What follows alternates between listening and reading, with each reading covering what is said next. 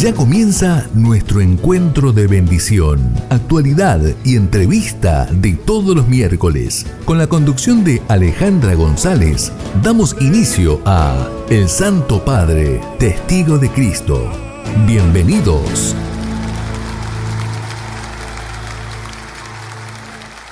Necesitamos limpiar en profundidad el polvo que se deposita en el corazón.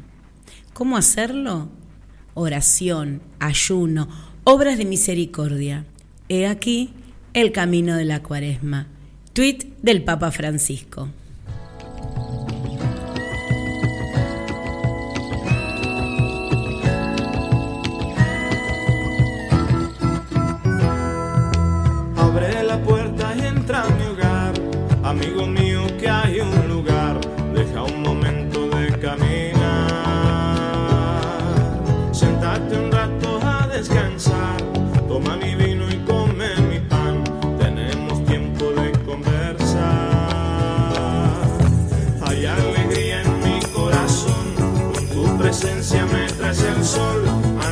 Sencillas manos de amor tienden la mesa y le dan calor, el pan caliente sobre el mantel, el vino bueno y un gusto a miel, habrá en mi casa mientras estés.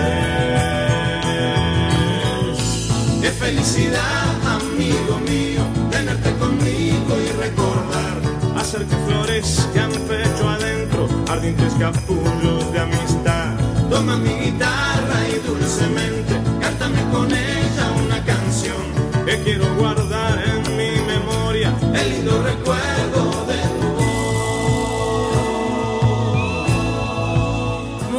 muy bienvenidos, queridos amigos, ¿cómo están? A una edición más del Santo Padre Testigo de Cristo.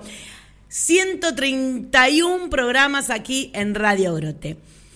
Antes de comenzar con todo, te digo, programón en el día de hoy. Seguimos festejando los 10 años del pontificado del Papa Francisco. Vamos a hablar con un amigo, un amigo personal, una persona realmente increíble, un sacerdote con olor oveja. Vamos a saludar a todas las radios que nos transmiten. A Radio FM Sendero del suroeste chaqueño, un abrazo enorme, enorme a todos los oyentes que ahí están. A los de Radio Divina Providencia, ¿sí? que nos escuchan los martes a las 9 de la noche ahí en Neuquén, a BTR Radio de los días miércoles a las 19 horas, un cariño muy, pero muy especial, porque forman parte de esta gran familia de Radio Grote. Estamos en los estudios de Radio Grote acá en la capital federal, o sea, en la ciudad autónoma de Buenos Aires.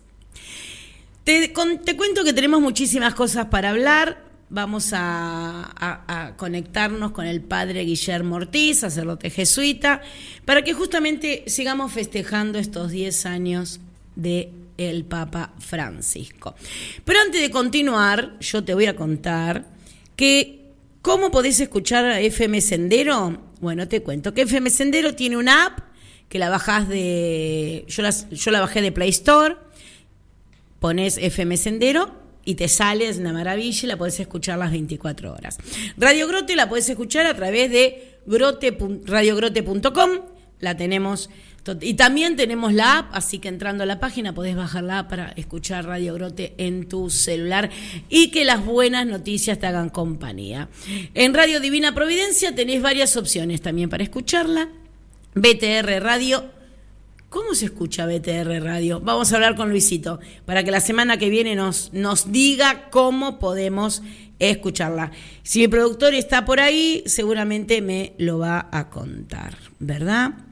Muy bien. Yo les cuento que estoy sin lentes, eh, no veo nada. Es un dato de color que les doy al programa de hoy, no veo literalmente nada. Tengo todo en, en, ¿cómo se llama? En Word, el Word está en un zoom de 180 en este momento. Veo como cuatro renglones por, por pantalla, algo más o menos parecido, tengo internet. Pero es hermoso, gente, estamos re felices. Así que vamos maravillosamente bien.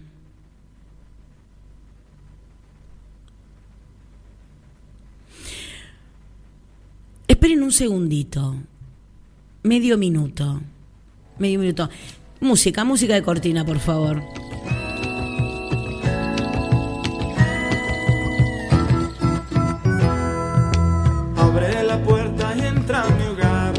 Amigo mío que hay un lugar, deja un momento de caminar,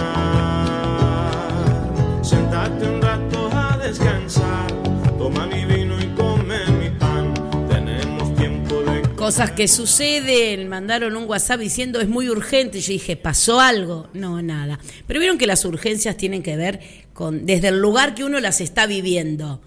¿No? Yo creo que eso es una de las cosas que aprendí y tiene que ver con esto de, la empatía. Es al otro le parece que es el fin del mundo y realmente desde, desde, la visión del otro, desde nuestra visión cuando nos lo cuentan, por ahí no lo es tanto. Muy bien, empezamos a llamar al padre Guillermo Ortiz, así podemos estar ya en comunicación con él. Es sacerdote jesuita, estuvo durante muchos años trabajando en, eh, en Radio Vaticana. La verdad que fue una alegría muy grande cuando estuve en allá en el 2016, cuando había ya terminado la JMJ y Dios me dio la, la bendición y la gracia de, de poder pasar por Roma eh, y conocer lo que era Radio Vaticana, la verdad que es como nuestra, nuestra sede madre. Eh, él estaba encargado de todas las emisiones en español, así que nada, y trabajó ahí al lado del Papa Francisco durante mucho tiempo. Así que vamos a seguir celebrando estos 10 años de pontificado que tiene tanto, tanto para contar y tanto para decirnos, ¿no? Algo que realmente tiene que ver con, con enseñarnos a vivir, como les decía la semana pasada, ¿no? Si había que ponerle un título a este pontificado, es un pontificado que nos está enseñando a vivir, la verdad. Tenemos, ¿estamos ya? ¿Estamos, estamos? Parece que sí, parece que sí. Antes de eso te voy a contar que hay una fake news dando vuelta, que son las fotos del Papa Francisco con una cruz muy grande y con un sobre todo muy particular. Se hizo con lo que se llama la inteligencia artificial. Así que tengamos mucho cuidado a la hora de, de leer las noticias porque tenemos que claramente ir chequeándolas permanentemente para no confundirnos. ¿no? La semana pasada decíamos que Muchos medios desinforman en vez de informar. Ahora sí, estamos en comunicación telefónica. Estamos en comunicación telefónica con un amigo, con alguien realmente que, que tiene, realmente es un sacerdote con olor oveja, que quiere llegar a muchísimas personas a través de las redes sociales y desde lo personal. Le damos la bienvenida al padre Guillermo Ortiz, sacerdote jesuita. ¿Cómo va? ¿Cómo estás, Alejandra? Muchísimas gracias por invitarme realmente. Y eh, no sé, espero que nadie se moleste porque estoy con un caramelo de esos que son para la garganta porque no ando bien de la garganta y ya vengo hablando a la tarde porque... Y después tengo la misa. ¿Cómo estás? Pero muy bien, muy bien, la verdad que y muy contenta de tenerte acá en el programa. Y viste que nosotros seguimos festejando los 10 años del pontificado del Papa Francisco y yo le contaba a la audiencia antes de que estuviéramos, que estuviéramos en contacto que vos trabajaste muchos años para Radio Vaticana y estaba nuestro querido Papa Francisco ya transitando su pontificado.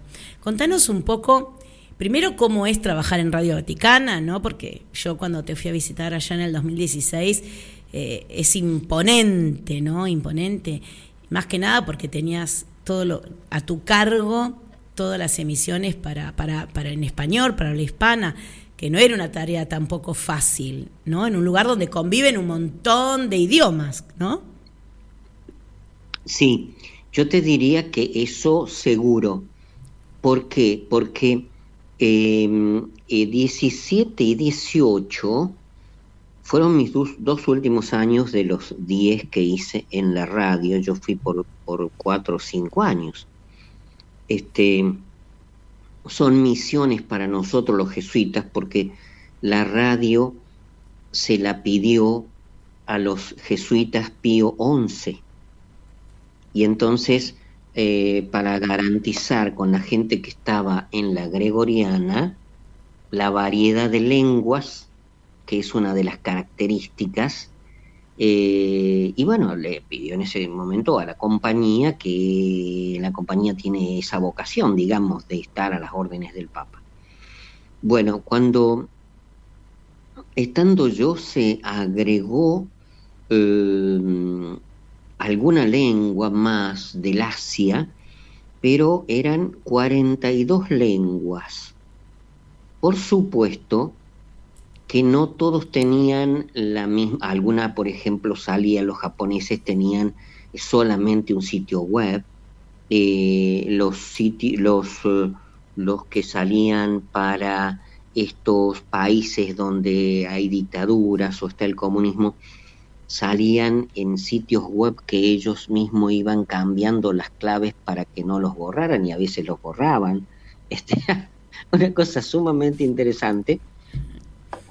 Y otros eh, más, digamos, organizados según más para los que estaba organizada la radio, ¿no? Porque estos otros eran más, más pequeños, eh, lenguas como por ejemplo eh, la española, eh, la inglesa.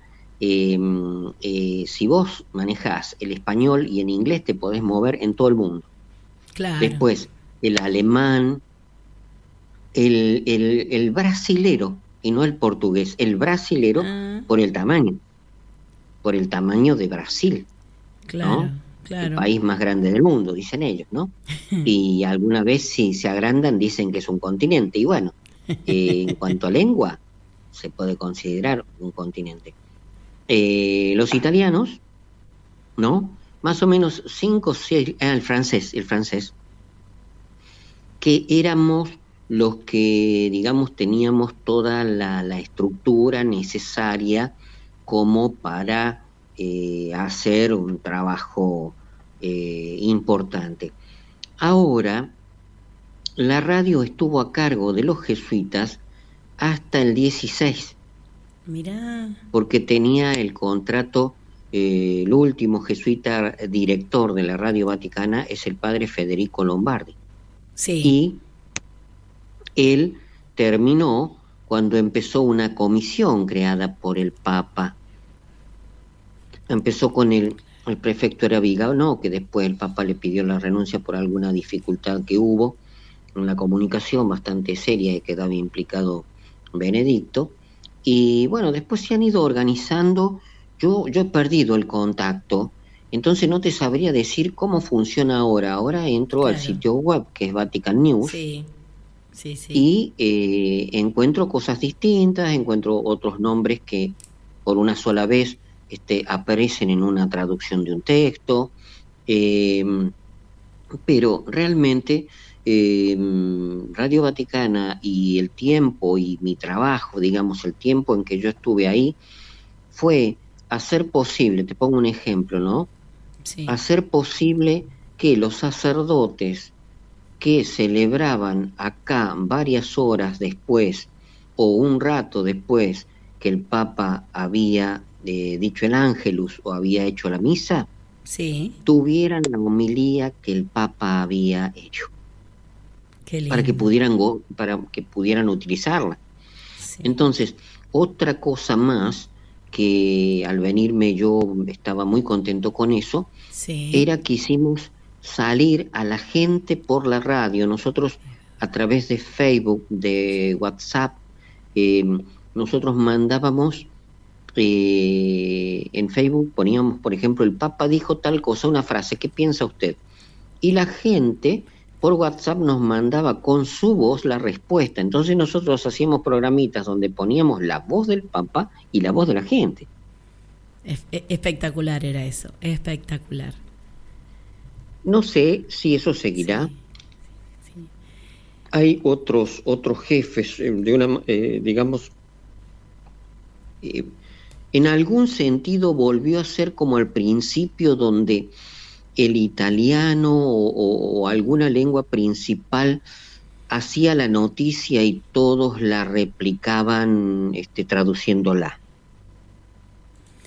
En el tiempo que yo estuve, no, nosotros hacíamos, nosotros teníamos nuestras propias noticias de nuestras fuentes latinoamericanas y eh, hacíamos una selección de material del Papa que, digamos, eh, entendíamos que, que, convenía más para América Latina. Eh, teníamos una cierta independencia, digamos. Claro. Pero no te sabría decir mucho, discúlpame Alejandra, ya son cinco años que no estoy allá, gracias a Dios, en el sentido de que claro. vine con un estrés que si me quedaba un año más me moría. Mi amor, bastante, bastantes situaciones, es verdad, atravesaron el tema de que, te pudieras retirar y, cuidarte de, de, tu salud, que era fundamental en ese momento. Contanos ahora cómo es trabajar al lado de Francisco. ¿Cómo fue para vos? ¿Qué anécdotas podés tener? ¿Qué nos querés contar para seguir celebrando estos 10 años? Celebrando estos 10 años, em, bueno, eh, yo creo que la anécdota eh, principal, la anécdota principal es la cuando apareció en el en el balcón, digamos, que se llama eh, eh, Aula de las Bendiciones, vendría a ser como lo que es el coro de las iglesias, pero con una con ventana hacia afuera. Sí. Mm, debajo del campanario funcionaba eh, cuando hacía las transmisiones en directo desde, desde ahí Radio Vaticana, las varias lenguas había para poder participar ahí y al lado está el aula de las bendiciones. Yo, por supuesto, eh, quería de todo corazón que él fuera y sabía que era capaz y lo había visto el sábado anterior al día de su elección y al sí y, realmente me encontré con yo hacía unos meses que no lo había visto y me encontré con un hombre verdaderamente eh, fuerte y a su vez suave, ¿no? Fuerte en el sentido como es la roca y suave en el sentido de que es una persona eh, que no te da miedo, que es agradable, que, eh, que está buscando de qué reírse, hacerte un chiste. Eh, por ejemplo, cuando fue la familia de, Radio María, que es una familia mundial y van una vez a verlo al Papa, yo fui porque, qué sé yo, tenía que estar ahí yo. Em, y entonces cuando me tocó a mí saludarlo, porque yo podía ir todas las veces que hubiera gente en lengua española, eh, no fui todas las veces, pero este, varias veces me ponía en la fila para saludarlo también.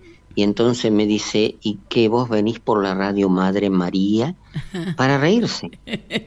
Es decir, eh, siempre buscando alguna cosa. Eh, nosotros sabemos ¿no? que Madre María es una de las eh, devociones así populares, una cosa, pero que no tiene nada que ver con, la radio. ¿no? ¿Me escuchás? Sí, sí, sí, sí, estoy atenta, atenta, atenta, sí, sí. y entonces cuando yo quería de todo corazón que fuera él, pero yo no podía eh, desearlo en el sentido de que nosotros somos jesuitas y renunciamos a todos los cargos y todas esas cosas, pero yo estaba seguro que, que, él iba a quedar eh, como ayudante en algún dicasterio, por, por, por la, el conocimiento. Mira, yo llegué en el 2008, en 2008, ¿eh? Sí, sí, No en el 2013, yo llegué en el 2008 Qué y en la mesa me dijo el cura alemán que estaba en ese momento, si hoy hay cónclave sale Francisco. Mirá. Porque en Roma era, eh, algunos no lo querían desde aquel momento, desde hace, hacía mucho, pero eh, en Roma había tenido actuaciones en un sínodo muy importante, eh, después tuvo actuaciones en las congregaciones antes del cónclave, y en el cónclave de que eligió a Benedicto se, se, se, escapó porque es una cosa que nadie tiene que saber. Recién Benedicto salió cuando Bergoglio dijo en el 2005 que no lo votaran más a él. Ay, cómo lo quiero, qué humilde. Entonces, no era una cosa así, pero claro, para muchos el Papa había dicho, eh, Benedicto había dicho una que hacían falta fuerzas y entonces eso se entendió como joven y lo pusieron a, Bergoglio como, como gran elector. Y sin embargo salió él. Cuando él aparece en la ventana, de la, en el aula de las bendiciones, y aparece una persona que vos conocés, toda vestida de blanco porque los otros siempre antes aparecían con la estola esa tan grande que tiene San Pedro y San Pablo y todo eso, y, y que habla y vos le entendés. Yo pensé que estaba hablando en español, qué sé yo, primero me puse a llorar.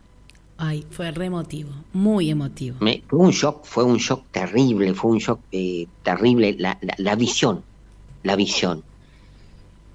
y entonces, gracias a Dios, gracias al, al, El operador era italiano, pero me hacía de productor del otro lado para hacer los enganches con la Plaza de San Pedro, que estaba tan, teníamos una periodista también ahí tomando, este, eh, ¿cómo se llama?, entrevistas. Eh, me decían, ¿no? Eh, traducí, traducí, traducí. me cortaban el micrófono, ponían la luz roja y me decían con el micrófono de ellos, traducí, yo no entendía nada. Y entonces, gracias a Dios, gracias a Dios, este, como fue tan sencillo lo que dijo, tan fuerte, yo cuando terminó pude repetir todo en español y quedó bien, como que yo no había interrumpido al Papa. Pero no era eso, era que yo... Claro, me encantó. Viste que hay cosas que el espíritu va soplando y ¿Eh? el espíritu sopla y, y, quedó bien lo que, lo que ocurrió, ¿no? Esto de no... Sí, después, después me avisan que quedan todavía unos minutos más para seguir transmitiendo. Y yo lo único que dije cuando el cardenal Torán dijo, em, este, habemos papa, este, este, Marium y de la Santa Iglesia, qué sé yo, ¿qué otro Jorge Mario podía haber que yo conocía desde, desde el 77? Claro, era el único. Eh, entonces ya ahí empezó, pero el golpe fue cuando lo vi.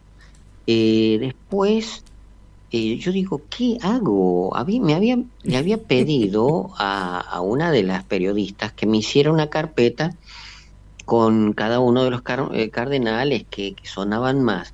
Me había hecho una carpeta tan grande que no sé, que no sé, sabía qué papel agarrar, pero yo tampoco estaba en eso.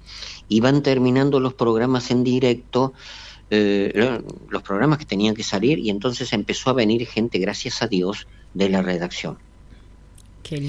Y yo me puse como si fuera un chico que lo mandan en penitencia en una esquina a llorar. hasta que vino otro periodista y me dijo, Guillermo, tenés que transmitir. Claro. Y entonces me volví al micrófono y bueno, y ahí terminamos, decidí que termináramos porque la cosa era, ya estaba llena, eh, estaba lleno no solamente la parte de la, de la producción, este, este, muchos estudios, los estudios son chicos, estaba lleno de gente que quería saludarme a mí porque era argentino y, discípulo del Papa. Qué grande. Qué hermosura, ¿no? Las otras cosas, anécdotas así, impresionantes, son los gestos, como vos hablabas del Espíritu Santo, como él, eh, y en esto también enojó a la, a la gente al principio, cómo el, Papa tenía una agenda y le iban diciendo qué tenía que hacer, por qué puerta tenía que entrar y por qué puerta tenía que salir. Y él me dijo a mí, yo entro por una puerta, pero después voy hablando con la gente, no sé por dónde voy a salir y salgo por donde yo entiendo que tengo que salir. Un, genio. Muy, muy... Esas son cosas importantes en cuanto a todo el problema interno. Después, y, y, para cortar, no sé si qué tiempo tenemos, pero eh, yo viví en la Plaza de San Pedro, reviví el Evangelio. Qué lindo. Con Francisco en la Plaza de San Pedro, con que había 150 mil personas los primeros domingos, este, yo reviví el Evangelio. Y después eh, con esas oportunidades que Dios nos da y que hay que agradecer y que el Señor nos pedirá cuentas también, de ir en los viajes que él hizo en lengua española, de ir en la combi que teníamos, el Observatorio Romano, el Centro Televisivo Vaticano, Radio Vaticana, los medios del Vaticano. Y atrás de esa combi iban dos colectivos con los periodistas. Bueno, esa combi iba atrás o adelante, en muchos casos, de el papamóvil. Y ver la fe de esa gente, ir pasando ahí adelante o atrás con, con, con, la gente que lloraba, con la gente que se abrazaba, con la gente que lo saludaba, con la gente que le mostraba una cruz, con la gente que le mostraba a sus hijos, que eso ha dicho él, que le impresionó mucho. Creo que lo dijo especialmente de Filipinas, donde también yo estuve porque en Filipinas el español eh, son, son este, eh, catequizados por los, por los mexicanos, los filipinos, es decir, ah. por, el, por el Pacífico. Entonces tenían lengua española, ahora creo que ya han puesto el filipino como primera lengua y, nada más, pero ver a la gente, ver a la gente, Alejandra, yo creo que así como la gente es eh, el sentido de la vida, de, la encarnación, de, de, la pasión, muerte y resurrección de Jesús, hasta el último, hasta el buen ladrón, digamos que, que él ya muriendo estarás conmigo en el paraíso, ¿no? Eh, la gente, la gente, la gente, los pobres, em, verlos así por cantidades. Una señora en Bolivia, yo mm, salía, de, salía del séquito para ir entre la gente, porque el, séquito tenía, tenía, tenía, digamos, como lugares especiales, yo podía estar en el altar y esas cosas, ¿para qué? Si yo quiero estar la gente, y, ver qué piensa la gente, qué siente y sentirlos, eso. Eh, bueno, y le digo a una señora, ¿y usted por qué está acá? Porque vino el Papa, me dijo. Hace 30 años vino, vino y ahora vuelve. Vos te das cuenta que eso ya no es, yo soy de Pedro, yo soy de Apolo, me gusta más Juan Pablo II que, que Benedicto, no. Es decir, el Papa lo que significa para la gente que acá en Argentina le hemos perdido todo el respeto como una cosa verdaderamente, iba a decir otra palabra, pero no, lo voy a decir, em, muy mala, muy mala, porque no puede ser que nosotros no nos demos cuenta, o sea, eh, es, es, una religión, yo creo que si se lo hacen a otra religión, no sé qué pasaría, ¿no? Me parece que reaccionarían de otra manera. Y él tiene eso si, puede ser anécdota esto, de que eh, cuando lo acusan, cuando hablan mal de él, cuando lo usan, porque acá en Argentina lo usan, él no, es como que no se lo tomara para él. Él, él dice, este está contra el Vaticano II, este está contra el Evangelio, este está contra la Iglesia de Cristo, de Jesucristo. ¿Te das cuenta? Qué capacidad. No se lo toma para él, porque él es un servidor. Él es el, vicario, él es el sucesor de Pedro en la cátedra de Pedro, ¿no? Qué capacidad que tiene, ¿no? Para, para poder eh, tener ese discernimiento, ¿no? Que no es en contra de su persona, sino que al contrario, si él dice algo, claro, tiene, está en contra del Concilio Vaticano, está en contra del Evangelio, está en contra de esto, en contra hay que aprender de eso, la verdad. Uno muchas veces las críticas las toma muy personales. Mucha oración, Alejandra, mucha, mucha, oración. Siempre fue de mucha oración, siempre.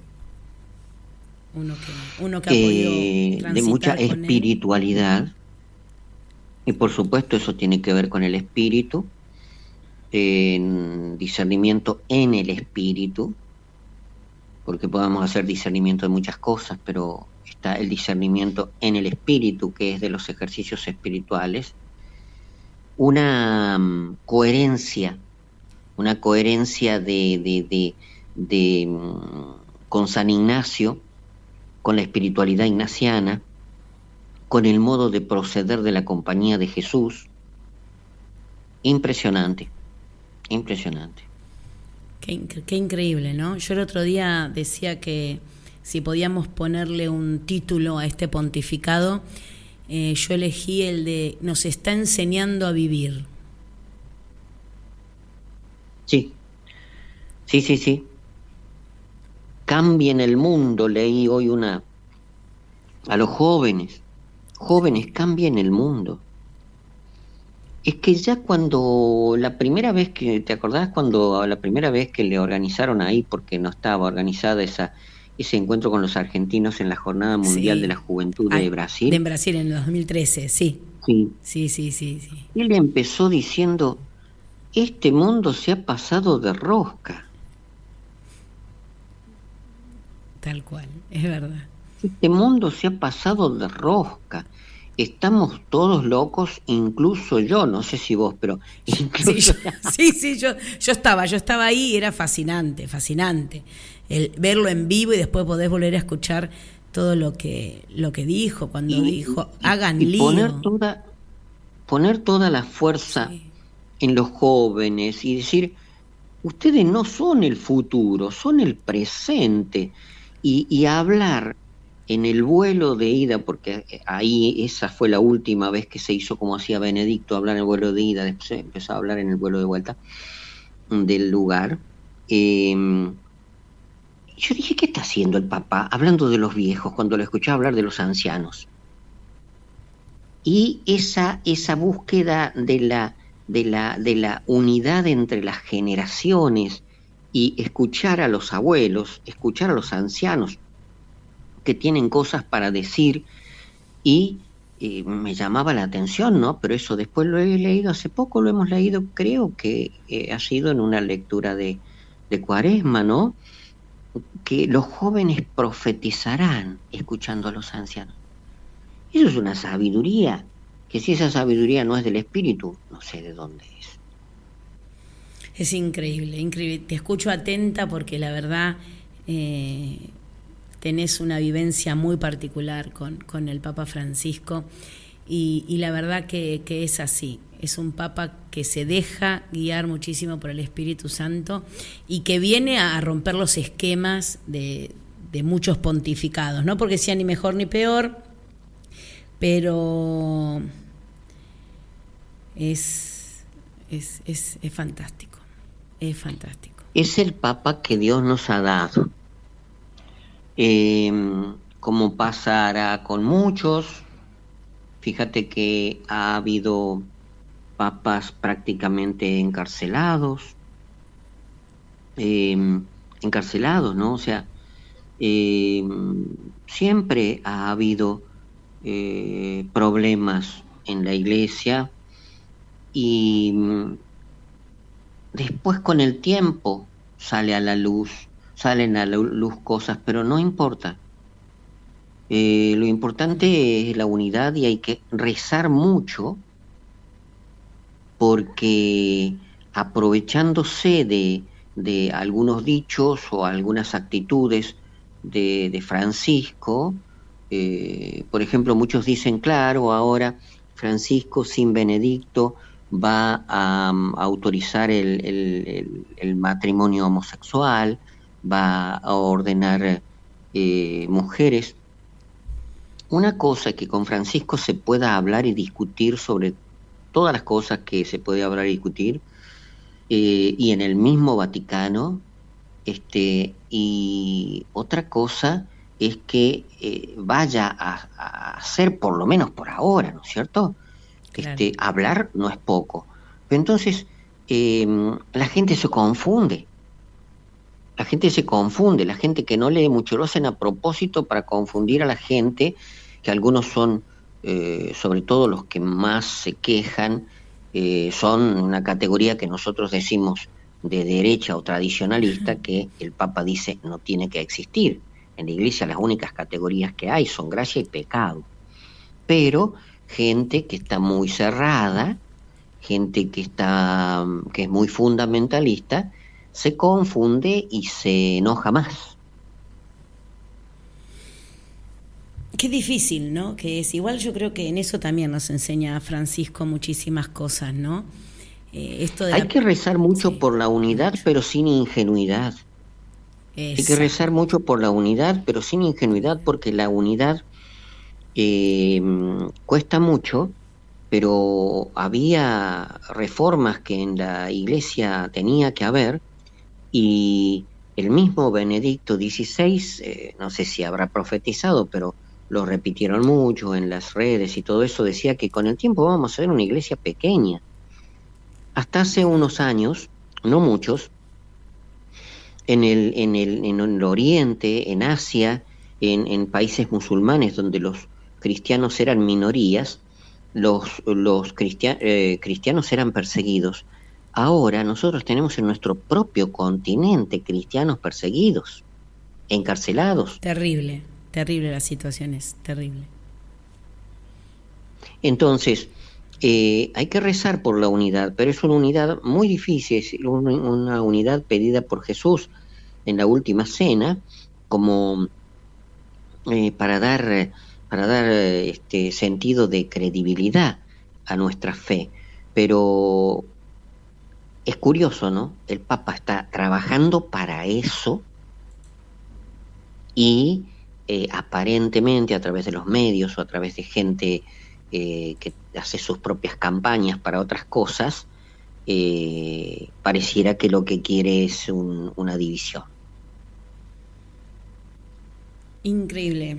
Estamos dialogando con el padre Guillermo Ortiz.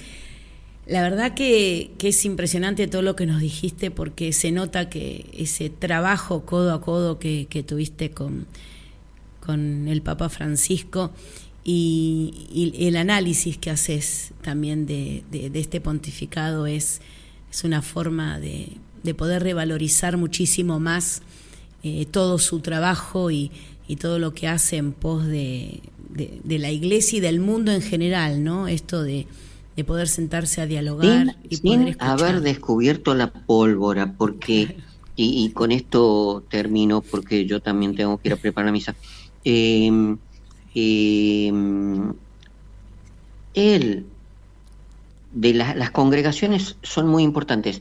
Eh, en la compañía de Jesús eh, se habla también de congregación cuando hay que cambiar algunas cosas o hay que em, discutir sobre, sobre nuestras, nuestras, eh, nuestras misiones, sobre nuestras cosas y cuando hay que elegir general también. Y él tiene todo ese esquema en la cabeza, lo mismo que de consultores, todo superior tiene sus consultores. Entonces, él tomó nota de todo lo que decían los eh, cardenales en las reuniones previas al conclave que se llama congregaciones. Y él lo ha dicho, lo, dice, eh, lo ha dicho hace poco también. Y después eligió ocho personas, primero eran ocho, perdón, para que eh, lo aconsejaran en la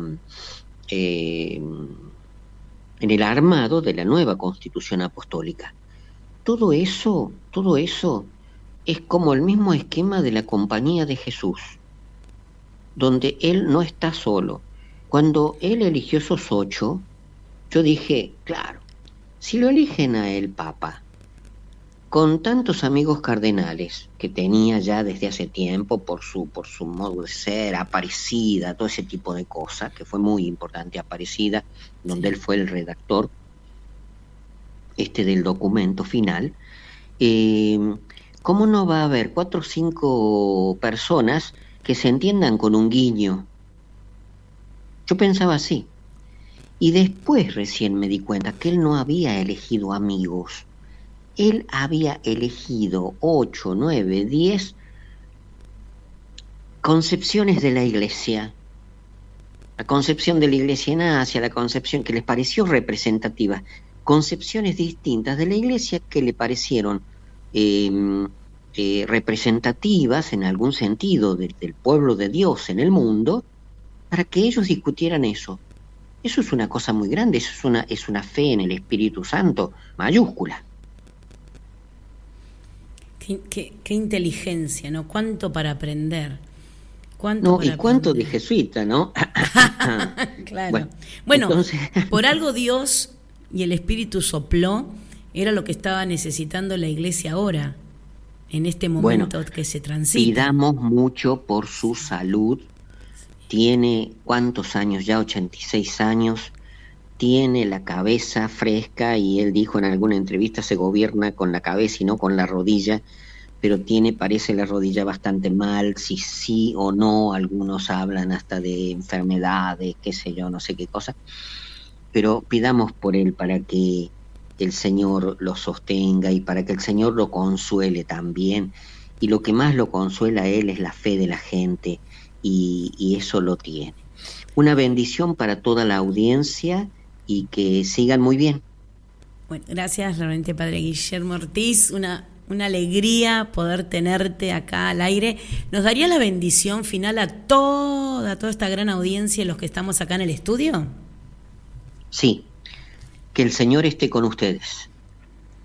Que la bendición de Dios Todopoderoso, del Padre, del Hijo y del Espíritu Santo descienda sobre ustedes y permanezca siempre. Hasta la próxima. Amén. Un placer. Qué lindo, qué hermoso escucharlo. Hubiera seguido realmente escuchándolo, pero tiene que hablar el protagonista de este programa. Pero vamos al tema musical, Alma Misionera. Mucho tiene que ver con la audiencia.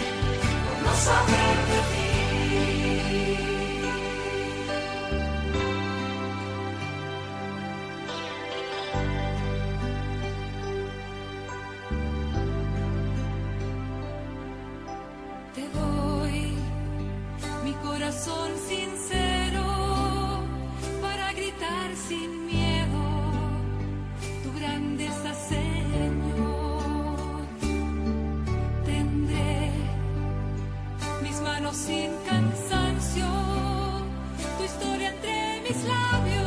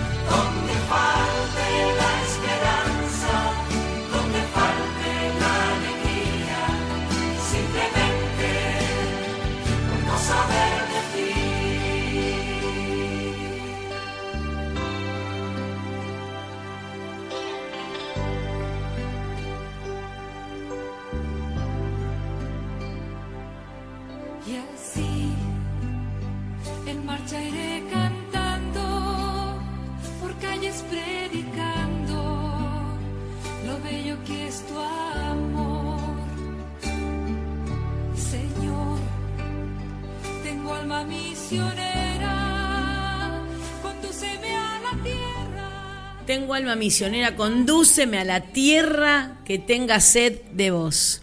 Vamos a escuchar al protagonista de este programa en una audiencia, en una catequesis que mucho tenía que ver con este tema musical. Lo escuchamos a él. Queridos hermanos y hermanas, en esta catequesis reflexionamos sobre la exhortación apostólica Evangelii Nunciandi de San Pablo VI dedicada a la evangelización en el mundo contemporáneo. Recordamos que evangelizar, más que la mera transmisión de contenidos doctrinales o morales, es ante todo dar testimonio del encuentro personal con Jesucristo.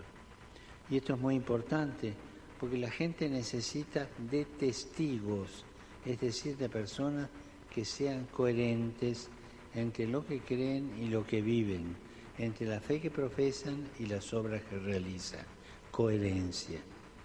Otro aspecto a tener en cuenta es que los destinatarios de la evangelización no son solamente las personas que están fuera de la iglesia, porque profesan otra religión o no profesan ninguna, sino también nosotros mismos, que pertenecemos al pueblo de Dios.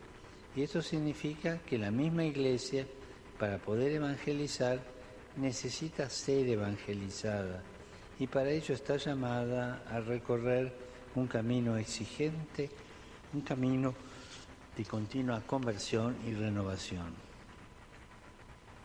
Saludo cordialmente a los peregrinos de lengua española.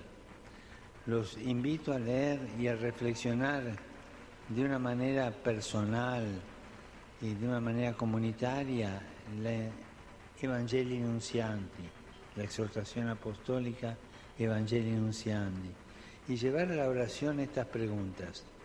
¿Qué es lo que anuncias? ¿Vives lo que crees? ¿Anuncia lo que vives? Que Jesús los bendiga y la Virgen Santa los cuide. Muchas gracias. Yo me voy a quedar con varias frases de esta maravillosa audiencia general. Primero, está citando a San Pablo VI, ¿no? con la exhortación apostólica Evangelio Nuntianti. Y acá dice algo muy interesante cuando dice que no es solo la mera transmisión de contenidos doctrinales y morales. Ante todo hay que dar un testimonio del encuentro personal que nosotros tenemos con Jesucristo. Para poder testimoniarnos tenemos que encontrar con Él. No podemos testimoniar, ni evangelizar, ni misionar si yo no tuve un encuentro con Jesús ni con Dios. No hay forma. No hay manera porque no es creíble. No es creíble. Y ahí es donde habla de personas coherentes entre lo que creen y lo que viven. Esa fe, ¿no? que profesamos y las obras que realizamos. Tiene que haber una unión completa. Pienso, siento, creo y vivo. De lo contrario, no podemos dar testimonio ni ser esos misioneros maravillosos que, que hoy la iglesia está necesitando y que este Papa Francisco en particular nos está pidiendo. Y otro dato interesante dentro de esta, de esta catequesis es que no solo evangelizamos para los que están afuera, sino también para los que estamos adentro.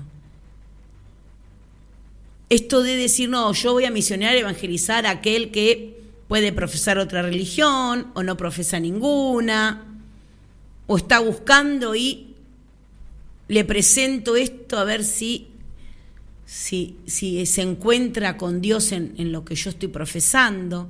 No, no. Hacia adentro también.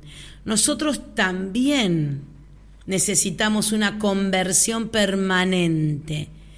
Necesitamos una iglesia que se evangelice a sí misma para después poder salir. ¿No? Esto de estar en continua conversión y renovación. Y es fantástico porque a mí me pasa cuando preparo este programa de radio, ¿no? Eh, aprendo un montón. Cada vez que hago la producción de contenidos, voy aprendiendo muchísimo, muchísimo y, y quiero que ustedes también logren ese aprendizaje y logren encontrarse, ¿no? Con esta fe maravillosa y con esta forma de enseñarnos a vivir que tiene este pontificado del, del Papa Francisco. ¿No? Y estas preguntas maravillosas, ¿crees en lo que anunciás? ¿Vivís lo que crees? ¿Anunciás lo que vivís? ¿No? Para replantearnos a nosotros mismos qué estamos haciendo y por dónde vamos.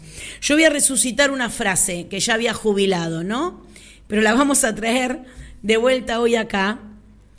Yo en un retiro espiritual, creo que había sido mi primer retiro espiritual que tenía, eh, el sacerdote que estaba dando la charla dijo, que nosotros podemos ser el único evangelio viviente con el que se puede topar el otro, que se puede encontrar el otro.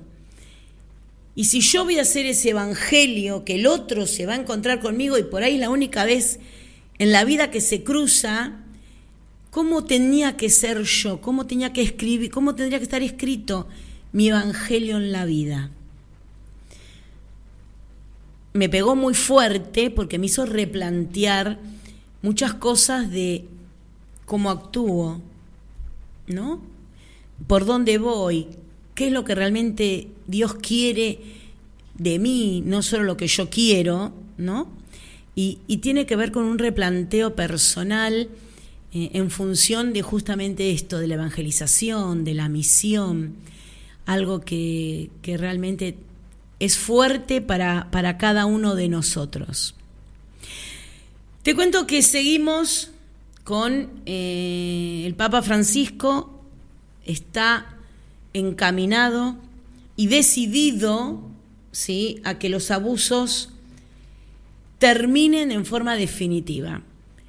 Eh, ¿Se acuerdan que lo último que habíamos hablado es que creó comisiones para que en cada diócesis haya una comisión para poder justamente dar apoyo, contemplar lo que le está pasando a la víctima, que se pueda denunciar, que no existe, eh, quita el secreto de confesión en función de si un sacerdote escucha la confesión de una persona que, es pedófila, eh, que está con la trata de niños, de esclavos sexuales y demás.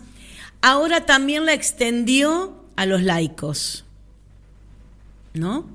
Los laicos también pueden ser denunciados. Hay que acabar con los abusos sexuales en el mundo entero. Mano dura, no pueden existir más. Y si alguien lo sabe y no denuncia, es cómplice. Ya está extendida esta ley para todos. No queda nadie afuera la verdad que, que es, es muy fuerte este planteo del Papa Francisco porque nos hace a todos responsables de. Si yo sé, tengo que denunciar. No queda otra, es un flagelo que tiene que desaparecer, queridos amigos, definitivamente de todos los lugares y de todos los rincones de la tierra. Nos estamos yendo, ¿sí? Nos estamos retirando, terminando este programa. Quiero saludar de manera muy, pero muy especial a Carlos de FM Sendero, que está ahí siempre atento. Carlos, te mando un gran, gran abrazo y en voz a toda esa audiencia hermosa que tiene el suroeste chaqueño a través de, FM Sendero. También le quiero mandar un saludo muy especial a Adriana Leiva, ahí de Divina Providencia. Gracias, Adri, por, por estar también siempre atenta y presente en, en el Santo Padre testigo de Cristo. Le mando un beso a Luis de BTR Radio y, obvio, a quien hace posible que todos los lunes a las 18 horas aquí en los estudios de Radio Grote podremos salir al aire, que es ni más ni menos nuestro queridísimo director Tito Garabal. Gracias de verdad por, por esta oportunidad única para que el Evangelio siga, siga llegando a todos lados y que podamos no solo dar a conocer todo lo que hace el Papa Francisco, sino también eh, aprender justamente de, cada una de, sus enseñanzas. Y no voy a saludar hoy, no, no, no, no, va a saludar y nos va a despedir nuestro Papa Francisco. Y por favor, les pido que recen por mí. Y si alguno de ustedes no puede rezar, con todo respeto, le pido que me piense bien y me mande buena onda. Hasta aquí llegó el Santo Padre Testigo de Cristo. Alejandra González se despide hasta el próximo miércoles a las 19 horas para brindarte toda la actualidad de las actividades del Santo Padre y de la iglesia que él enseña y santifica por BTR Radio.